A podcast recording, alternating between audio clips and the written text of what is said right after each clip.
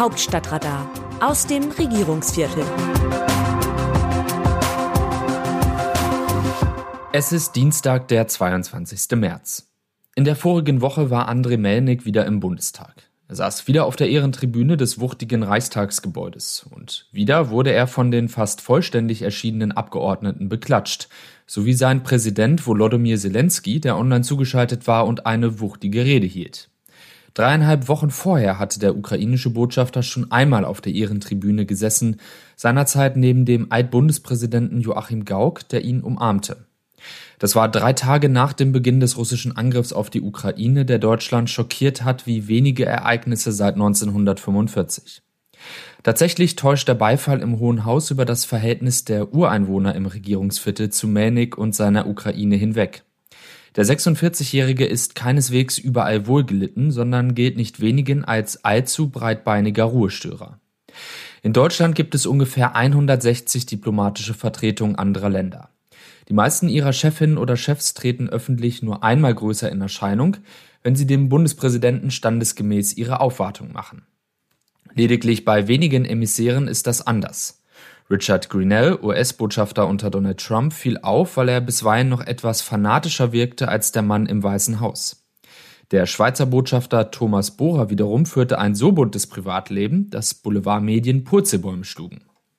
Melnik, 1975 im westukrainischen Lviv geboren, 1999 zum Botschaftssekretär in Wien ernannt, 2007 bis 2010 Generalkonsul in Hamburg und seit 2015 Botschafter in Berlin, ist ganz und gar nicht exzentrisch, sondern ein sehr freundlicher Mensch, der sich für Kultur interessiert, bereitwillig Interviews gibt und seinem Gegenüber zum Abschied die Hand schüttet.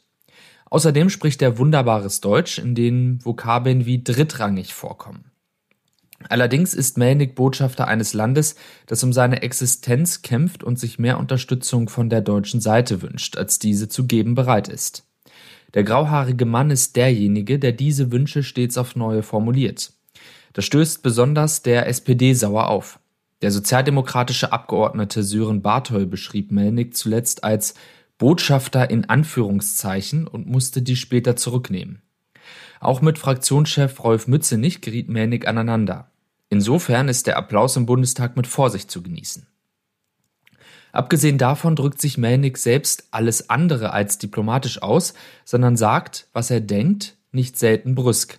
Damit gerät er automatisch in Gegensatz zu einem politischen Betrieb, in dem Aussagen meist weniger Überzeugung folgen als einem Kalkül und in dem jenes Wording ausschlaggebend ist, das etwa die damalige rheinland-pfälzische Umweltministerin Anne Spiegel während der Hochwasserkatastrophe im vorigen Sommer von ihren Mitarbeitern einforderte.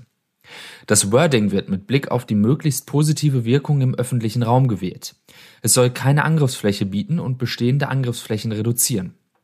Mänig Sätzen merkt man an, er denkt nicht in erster Linie an die Wirkung. Und er misst andere daran, ob deren Taten mit den Worten Schritt halten. Wer so agiert, wird in Berlin normalerweise nicht alt. Oft schafft er es erst gar nicht bis dahin.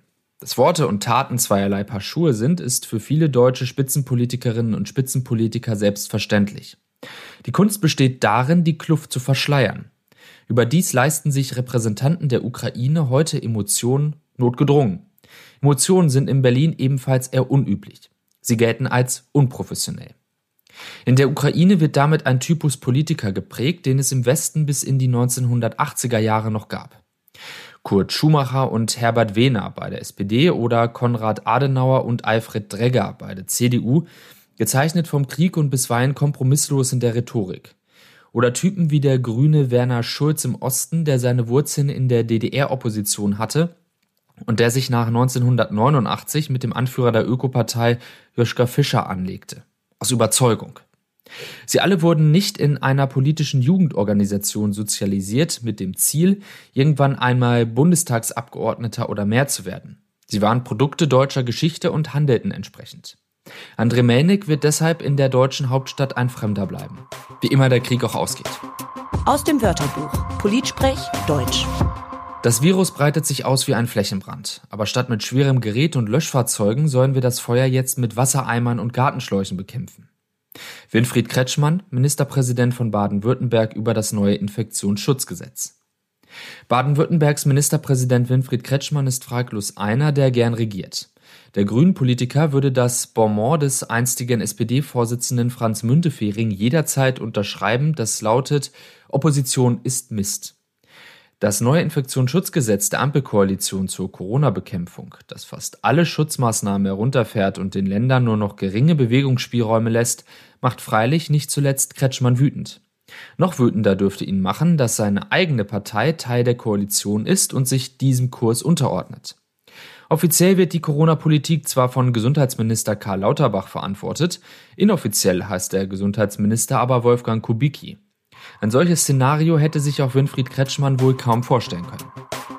Wie sehen andere Nationen Deutschland?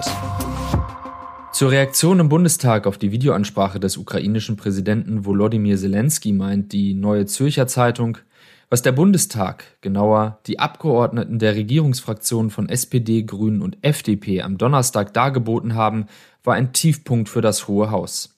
Statt Zelenskys Kritik an der Ukraine-Politik der Bundesrepublik nicht nur der vergangenen Wochen, sondern der vergangenen Jahre ernst zu nehmen, behandelten sie diese wie irgendeine Festrede. Welche Waffen könnte und sollte die Bundesrepublik noch an die Ukraine liefern? Hält die Bundesregierung an ihrer Absage an ein Öl- und Gasembargo gegen Russland fest? Solche und andere Fragen beschäftigten nicht nur das ukrainische Staatsoberhaupt. Darüber reden sich auch die Deutschen seit Wochen die Köpfe heiß. Doch mit der Mehrheit ihrer Stimmen schmetterten die Abgeordneten der Regierung den Antrag ab, die Tagesordnung zu unterbrechen. Die Diskussion über eine mögliche Impfpflicht war ihnen wichtiger.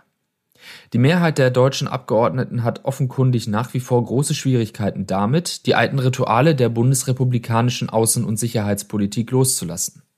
Als Vertreter einer vermeintlich historisch geläuterten Nation formuliert man hierzulande für sein Leben gerne Solidaritätsadressen, macht sich aber äußerst ungern solidarisch die Hände schmutzig. Zu den Reden des ukrainischen Präsidenten Volodymyr Zelensky vor den Parlamenten in Großbritannien, den USA und Deutschland angesichts des russischen Angriffs auf sein Land schreibt die Chicago Tribune in allen drei Reden gab es eine tiefere Botschaft und diese bestand darin, dass sich Zelensky geschickt von der NATO distanzierte. In seiner Rede vor dem US-Kongress erwähnte Zelensky eine verblüffend neue Idee, die sowohl die Medien als auch die gewählten Vertreter überraschte. Die Schaffung von etwas, das er U24 oder United for Peace nannte. Scheinbar ein flinkes drittes Bündnis, das mit der NATO und der oppositionellen Achse aus China und Russland und ihren Verbündeten koexistieren könnte wobei U24 den Frieden bewahrt, Ländern, die angegriffen werden, sofort zu Hilfe kommt und sogar als Clearingstelle für humanitäre Hilfe nach Katastrophen außerhalb von Kriegen fungiert.